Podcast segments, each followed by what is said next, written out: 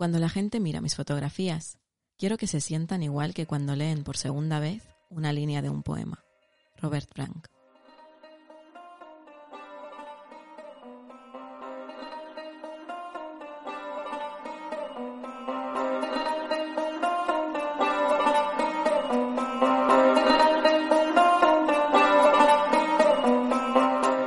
Muy buenas tardes. Estás en Radio Círculo, la emisora digital del Círculo de Bellas Artes.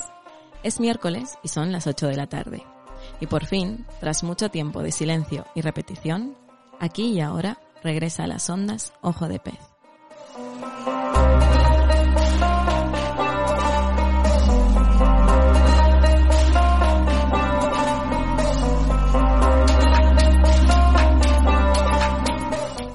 Y eso significa que aquí y ahora arrancan 30 minutos de radio dedicados al arte menos sonoro de todos los tiempos, la fotografía.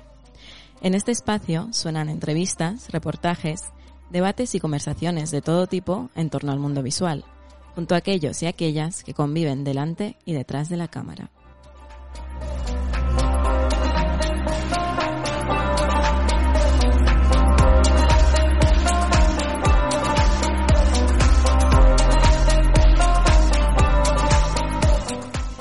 Y regresamos a las ondas de Radio Círculo, aunque no a la quinta planta del círculo. Los estudios de la radio aún siguen cerrados, por lo que ya sabemos todos, así que hemos bajado de la quinta planta del Círculo de Bellas Artes hasta un sótano, el estudio sótano de la Fundación Nadine, que nos da este espacio maravilloso para seguir hablando de fotografía y dejar al fin de repetir programas. Y para eso me acompaña hoy Profesor H, una de las voces del podcast Monos con Pistolas. Hablaremos sobre fotografía y literatura. A ver qué surge.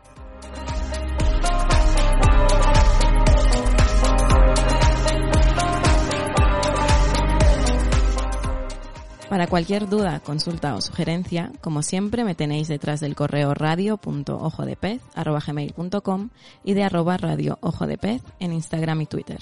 Soy Luisa Grigorian y aquí empieza Ojo de Pez.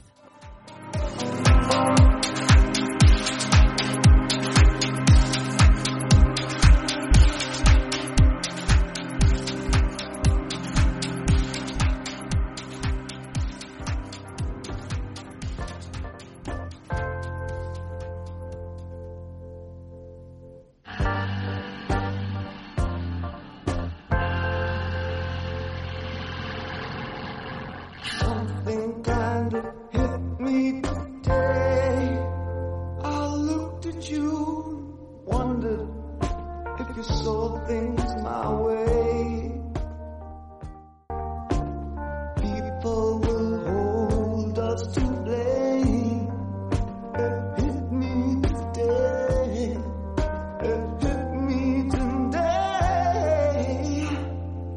Muchos escritores empezaron sus andanzas narrativas desde la imagen.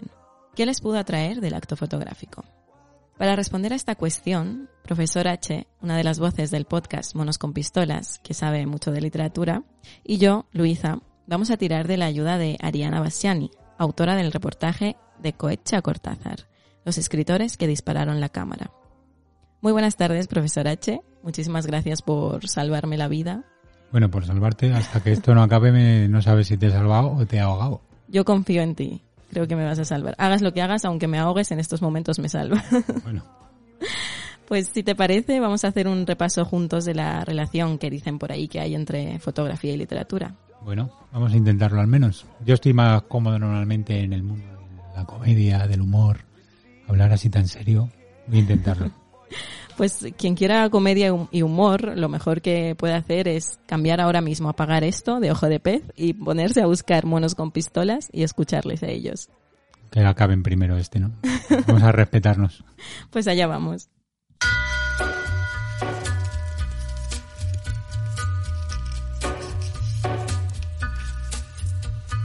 Take a little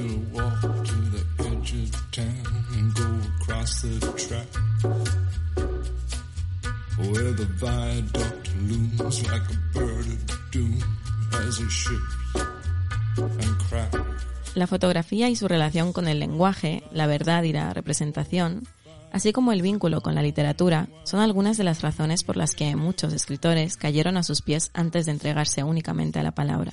En las páginas del libro de fotografías Retratos de Infancia del Nobel de Literatura Coetzee, vemos que el autor coqueteaba con la imagen antes de llegar a consagrarse como novelista. Sus primeras fotografías revelan esa necesidad por narrar el presente, por retratar situaciones cercanas a su vida personal, reflejar ese instante decisivo para apretar el obturador, como diría Henri Cartier-Bresson. Pero Coetzee no es el único escritor que se ha rendido a la fotografía y ha descubierto en ella las primeras formas de encontrarse con el arte al disparar el obturador y plasmar la imagen captada en sus ficciones.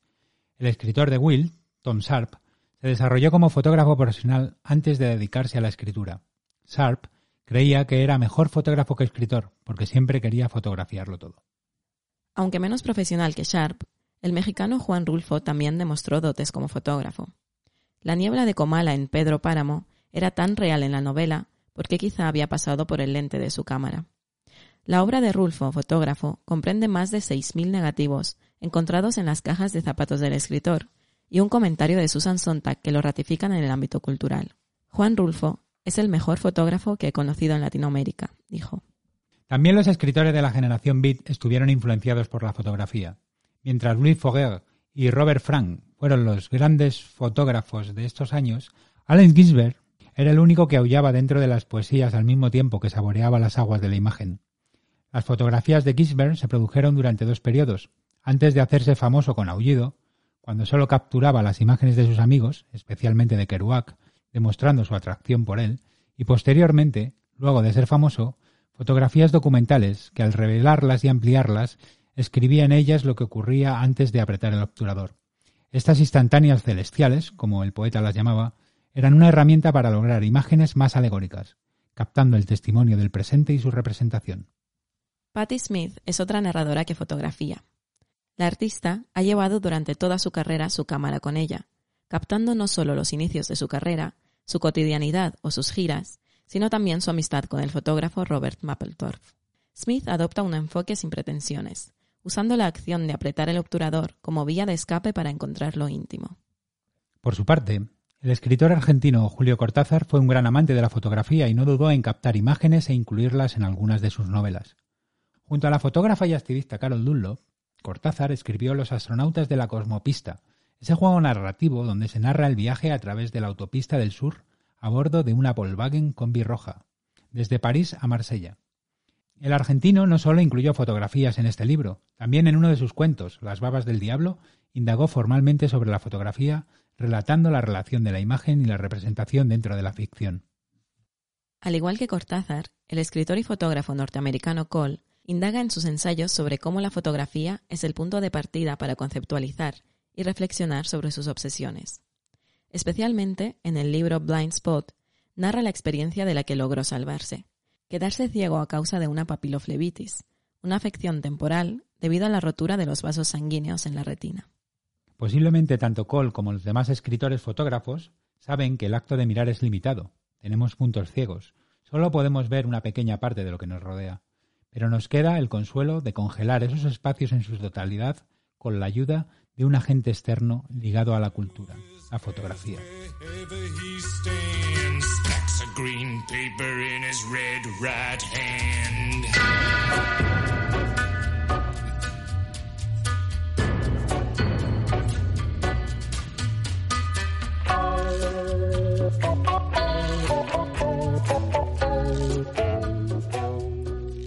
Profesor H, hola otra vez. Ahora sí, vamos a arrancar un poco, vamos a indagar un poco en la relación esta que hay entre fotografía y literatura gracias a esta reflexión de Ariana Basquiani. Mm, sí, al, eh, al final creo que eh, al final creo que no solo la fotografía está está asociada a la literatura, ¿no? Creo que la fotografía está un poco asociada a todas las artes, porque al final es una de las artes más asequibles para cualquiera. Cualquiera puede coger ahora mismo el teléfono móvil, una cámara de fotos y hacer una fotografía. Y a la vez es la que nos hace darnos cuenta de la dificultad de, capturar un momento bello, ¿no? Como todo el mundo lo puede hacer, podemos ver que no todo el mundo lo puede hacer bien. Eh, sí, recogiendo, de hecho, recordando el nombre de vuestro podcast, ¿no? Monos con pistolas, a mí me lleva a pensar en, la, en el experimento que se hizo de monos con cámaras, que es que básicamente damos una cámara a un mono y te puede sacar una imagen igual de bella de lo que Mm. puedo hacer yo. Entonces, es cierto que, mm, bueno, que la fotografía tiene esa accesibilidad, eh, ¿no? Esa facilidad para todo el mundo, pero ¿qué es lo que puede dar un fotógrafo que no puede dar un mono? Yo creo que en esto de los monos que dices influye mucho lo aleatorio, ¿no? Sería como un cuadro de Pollock, en el que el, el artista deja que intervenga ese factor random, ¿no? El random, ¿no? Que ahora se habla tanto, ¿no? Eh, pero que el fotógrafo siempre tiene, tiene que dar su, su punto, punto de vista, ¿no? Al final cada uno tenemos un punto de vista personal eh, único e indiscutible. No quiere decir que sea bueno, quizás solo nos guste a nosotros, ¿no? Pero todos tenemos un- una visión del mundo muy particular que viene dada desde todo nuestro aprendizaje vital. Y al final creo que eso es lo que tiene que, que intentar darnos un fotógrafo, ¿no? ¿Qué, qué hay de diferente en su visión de la mía? ¿no? Y teniendo en cuenta que tú sabes mucho de literatura y que te has formado Bueno. en ello, eh, ¿cómo ves tú esa relación? ¿En qué dirías que se diferencian y en qué se parecen tanto? ¿En qué no puedes distinguirlas? Yo creo que mm, estoy pensando en para pensar en la relación lo que estoy pensando es en escritores que conozco, fotógrafos y pensando en, en esto que te estaba diciendo del punto de vista, ¿no? A mí me parece que estos escritores, fotógrafos que conozco muchas veces, o sea, no son escritores que normalmente se dediquen a hacer bodegones, que se dediquen a, plasmar la, belleza de una figura humana, sino que intentan siempre contar historias, ¿no? Creo que están contando historias incluso con la fotografía. Y a veces estas historias no las cuentan con lo que no se ve. Vemos la imagen y pensamos en lo que va a suceder después. O ya no tanto en lo inmediato, sino en toda la atmósfera, ¿no? Se me ocurre, por ejemplo, antes preparando esta maravillosa escaleta que has hecho del programa, eh, ahora mismo una de las voces actuales femeninas más firmes y más sólidas de la literatura española, que es Esther García Llobet, eh, que está publicando en Anagrama, que también es fotógrafa y que tiene una cuenta de Instagram, Caballo y Cigarrillos, creo que se llama. Caballo y cigar- Caballos y cigarrillo, creo. Caballos y Cigarrillo, que podéis eh, buscar. Eh, ella siempre hace una fotografía muy urbana, eh, una fotografía inquietante, una fotografía en la que se ve perfectamente su estilo narrativo, ¿no? Yo siempre le digo que tengo la suerte de conocerla, que tiene un ojo muy personal y que tiene una visión artística y que yo creo que haga lo que haga se va a mostrar, ¿no? Y, y cuando ves fotografías de Esther, te das cuenta que es una fotografía de dos señoras en el parque, pero que tiene algo que hace que no la pueda haber hecho un mono, por ejemplo, o, ¿no? Que sería. siempre tiene un punto de vista muy personal, ¿no? Eh, creo que es lo que lo que diferencia un poco a los escritores eh, fotógrafos de los fotógrafos puros y duros, ¿no? Muchas veces los fotógrafos tienen una sensibilidad especial a la hora de, de- de captar, no sé, una cesta de peces, se me ocurre, ¿no? Eh, y tienen el ojo más trabajado en eso, ¿no? Mientras que el, que el escritor está más acostumbrado a contar historias. A mí me chirría mucho siempre la frase esa de una imagen vale más que mil palabras, Mm. porque me parece como aquello de me ha gustado más la película que el libro o el libro que la película, ¿no? O sea, me parece como que son cosas muy distintas y nunca logro entender el sentido de esa frase, nunca he estado de acuerdo con esa frase, ¿no? ¿Qué opinas tú respecto a Pues eso? yo, te- yo tenía un profesor que decía que una palabra vale más que mil imágenes. Porque eh, cuando vemos una imagen, una fotografía, eh, imaginamos el objeto tal cual está representado, ¿no? Bueno, o prácticamente, ¿no? Si es un cuchillo, vemos un cuchillo, ¿no? Pero en cambio, cuando hablamos de un cuchillo, si estamos metidos en una trama, por ejemplo, terrorífica, ¿no? O, o de un asesinato o algo macabro, y el autor nos habla de un cuchillo, nuestra imaginación nos va a hacer a cada uno imaginar el cuchillo más terrorífico que hayamos visto durante nuestra vida. Por lo tanto, una palabra puede ser muchas imágenes a la vez, ¿no? Yo creo que son técnicas diferentes, que las dos son insustituibles e imprescindibles, con las que hemos tenido la suerte de, crecer todos, y, son dos de las artes más asequibles que hay, ¿no? Porque ¿quién no tiene a mano un papel y un lápiz para escribir una historia? ¿Y quién no tiene a mano hoy en día una cámara para obtener una fotografía, ¿no? Otras artes son más complicadas, pero creo que hoy en día cualquiera puede hacer cualquiera de estas dos artes y debe hacerlas, porque al final creo que todos debemos militar con la cultura y que todos debemos de subvertir un poco ese caos que decía Nietzsche que nos invade por medio de las artes, ¿no? Sobre todo porque yo creo que detrás de cada imagen hay mil palabras ya. Mm. O sea, eso de relacionar de una manera tan estricta a los fotógrafos con lo únicamente visual, me parece que reduce mucho, ¿no? La profesión de un fotógrafo y lo- seguramente lo mismo al revés. O sea, cuando piensas en un escritor únicamente, si te, se lo imaginas únicamente escribiendo, creo que es bastante, le limita mucho, ¿no? Bueno, yo creo que, que es importante, hay una cosa en común. Al final, antes de hacer una fotografía o antes de escribir, hay que vivir. ¿no? Creo que eso lo tienen en común todos los artistas. el- tienes que vivir para poder contar algo. Y es verdad que una fotografía, bueno, igual que una película, igual que cualquier arte, ¿no? Cuando la ve el espectador, se queda con el resultado, pero por supuesto que lleva detrás un trabajo, ¿no? Yo imagino que tú cuando haces una fotografía, lo que estás es construyendo toda una historia alrededor de esa fotografía, ¿no? Para que esa fotografía nos lleve a, a, mil mundos, ¿no? Como tú dices, a mil palabras, a imaginarnos una historia, que es lo que estaba lo que he dicho antes, ¿no? Que hacen algunos escritores. Por ejemplo, hay otro escritor finalista del Premio Nadal que se llama Rubén Abella, eh, que tiene un libro que son sus propias fotografías y sobre esas fotografías eh, construye un relato, ¿no? Creo que era el lagarto verde. Podéis buscarlo en Google, que seguramente sepa más que, que yo de memoria. Pero es un ejercicio muy interesante, ¿no? El ver cómo, cómo alguien se versiona a sí mismo, ¿no?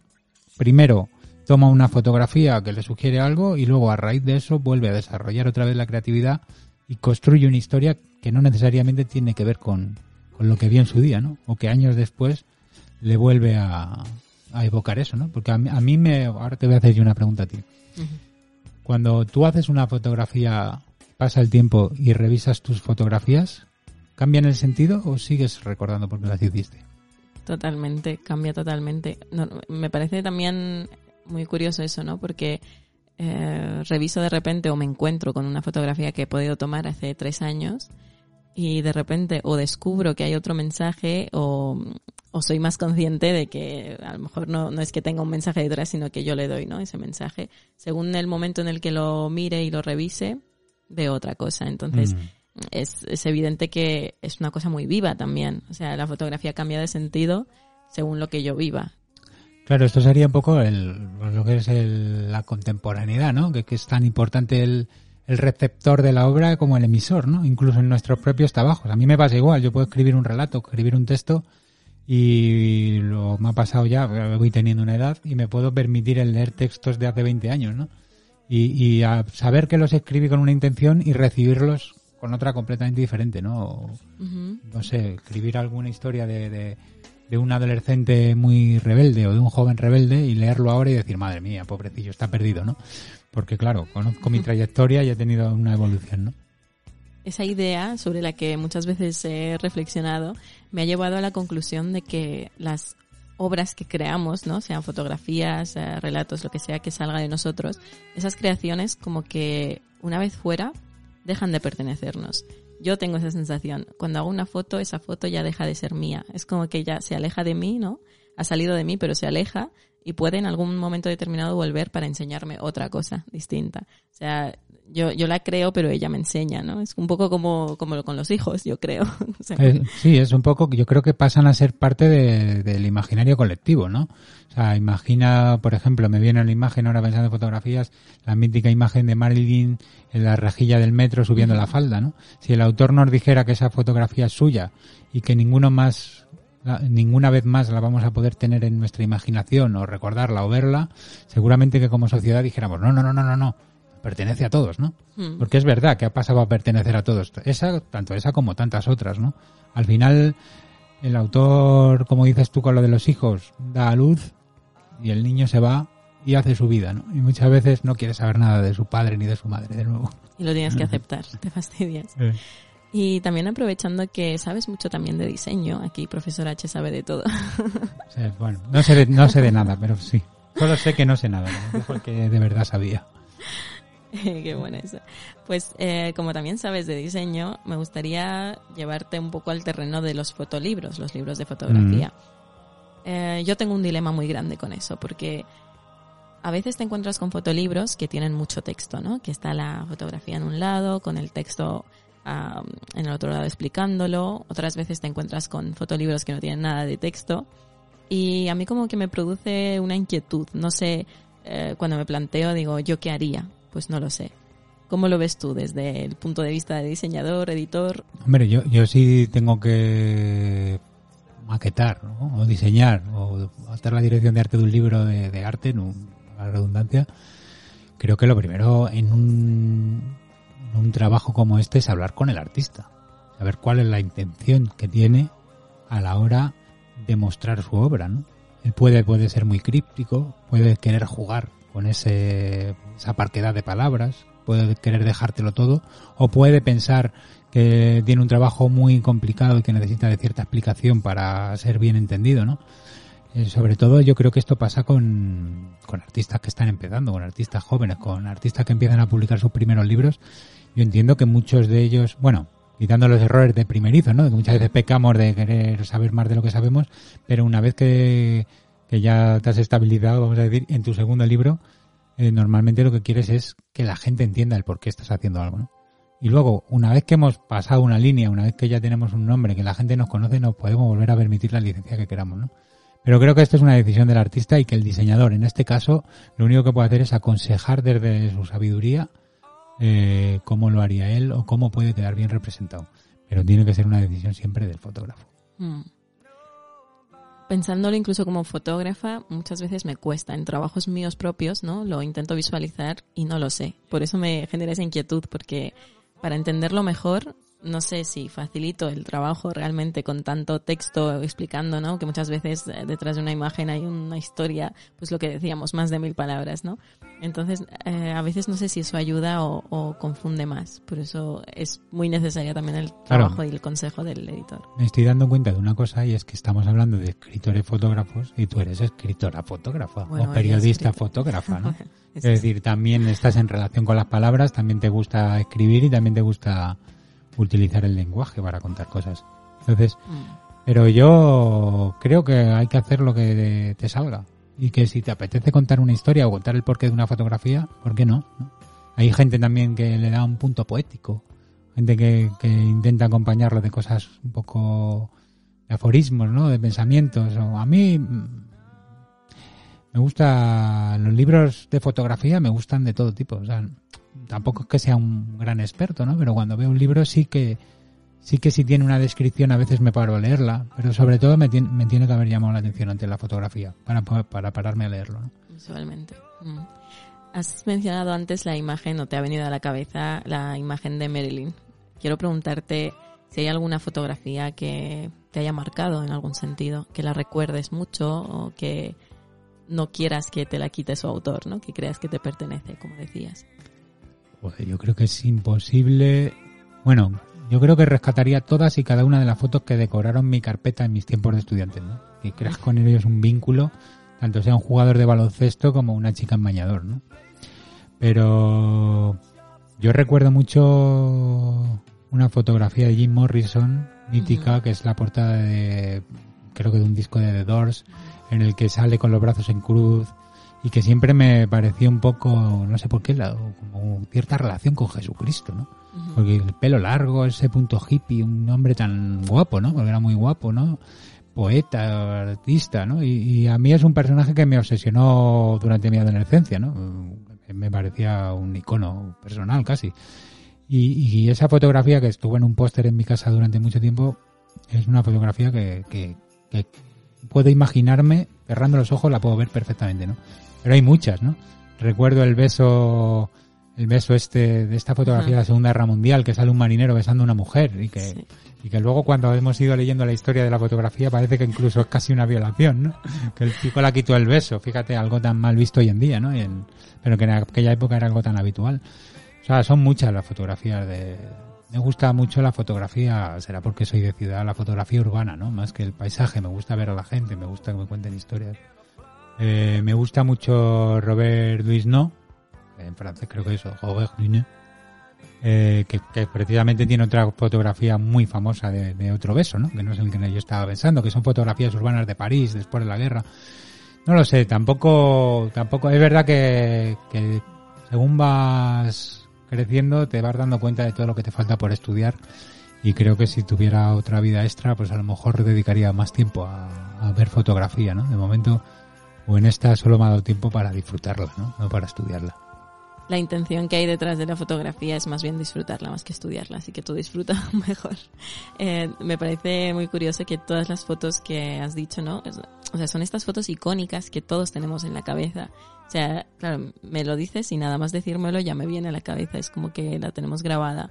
No sé si su- sucede esto con algo sonoro, quizá, bueno, con música puede Con- pasar. bueno, con música pasa y yo creo que con literatura también. Desde en un lugar de la Mancha, Mm. como muy típico, ¿no? A- hay muchos poemas que han pasado al imaginario colectivo y, y que son parte de todos y que simplemente los oímos y nos evocan a miles de cosas, ¿no? Eh, es verdad que ahora mismo en frío nos ponemos a pensar seguramente que no vengan como lo más tópico o lo que nos han machacado más en el colegio, ¿no? Como 100 cañones por banda un poco a toda vela, ¿no? Pero, pero fíjate, por ejemplo, cómo une Joan Manuel Serrat, cómo cogió eh, los poemas de Miguel Hernández o, o de Machado y cómo les dio una vuelta, ¿no? Las artes al final están condenadas a converger, y están condenadas a entenderse unas con otras, ¿no? Y eso es lo bonito. como, como ahora mismo, de hecho, literatura Mm. y fotografía. Pues muchísimas gracias, profesor. Lo de profesor H, ¿a qué viene? A ver si... Pues es que no sé si lo he dicho alguna vez, pero es profesor H porque la H es una letra muda, ¿no? Lo que sería como profesor en nada. Soy el Ah. profesor nada, el profesor que no existe, el hombre que no sabe de nada. La que tiene su juego también. Juego. su Por eso decías que no sabes, eh, que solo Claro. sabes que no sabes nada, ¿no? No, porque además según vas sabiendo de algo, te vas dando cuenta de todo lo que no sabes. Mm. O sea, cuando sabes el 3% de algo, te has dado cuenta que no sabes el 97%, ¿no? Y es, es como muy inquietante. Ni siquiera, fíjate, va más allá, ni siquiera no sabes qué es el 97%, no sabes lo que te queda. No sabes que nunca vas a llegar a conocerlo todo. Me pasa eh, justo, ¿no? Con, con la fotografía y la literatura es con lo que más me pasa. Cuanto más libros leo, más consciente soy de que nunca voy a poder leer todos los libros que quiero leer Mm. y cuando más sé de fotografía o más conozco a fotógrafos, fotógrafas, más consciente soy de que nunca voy a terminar de conocerlos a todos. Bueno, es lo que tiene el ser humano. Lo que nos dé tiempo de hacerlo. Somos haremos. limitados y eso es lo, lo bonito que tenemos. Pues muchísimas gracias otra Gracias a vez ti por invitarme y por salvarme, te lo dije al principio y te lo digo ahora también. muchas gracias.